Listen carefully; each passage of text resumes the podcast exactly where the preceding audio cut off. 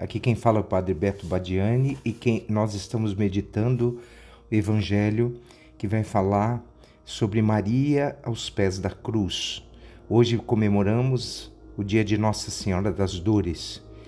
E nós, meus irmãos e minhas irmãs, vendo a festa que celebramos ontem, né, que foi a exaltação da Santa Cruz, vemos Maria, aquela que se conservou de pé diante de Deus e diante da cruz.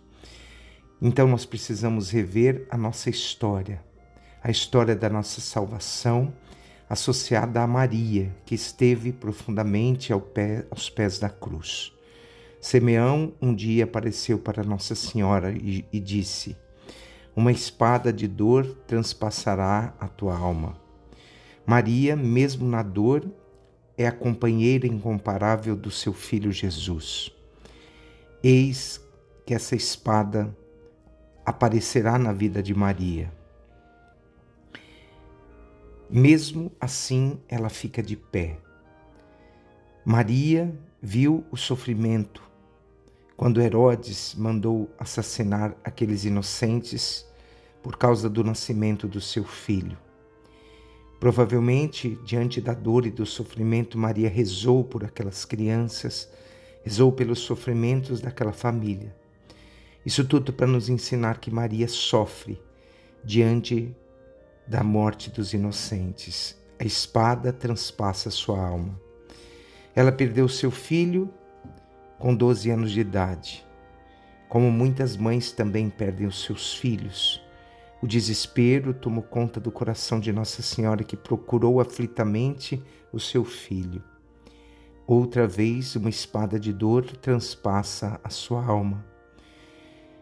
Ela sente a despedida da separação de Jesus quando Jesus, com 30 anos de idade, começa sua vida pública e o anúncio do Evangelho. Aquela que conviveu profundamente com seu filho durante todas as etapas da vida, novamente sente a espada de dor transpassando a sua alma, porque a despedida do seu filho para uma vida pública o separa momentaneamente. Maria experimentou a dor da paixão da vida da Via Crucis.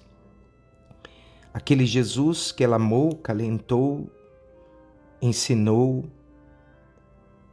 e que foi aquela que esteve perto dele o tempo todo, vai experimentar um distanciamento quando Jesus, carregando a sua cruz, vai dando passos em direção à sua via sacra para dar a vida para cada um de nós. Uma espada de dor transpassa a dor de Maria. Diante do sofrimento de tantos filhos que, ao longo do caminho da sua vida, se perdem. Mas Jesus continua a sua via sacra para que todos os filhos se encontrem nele.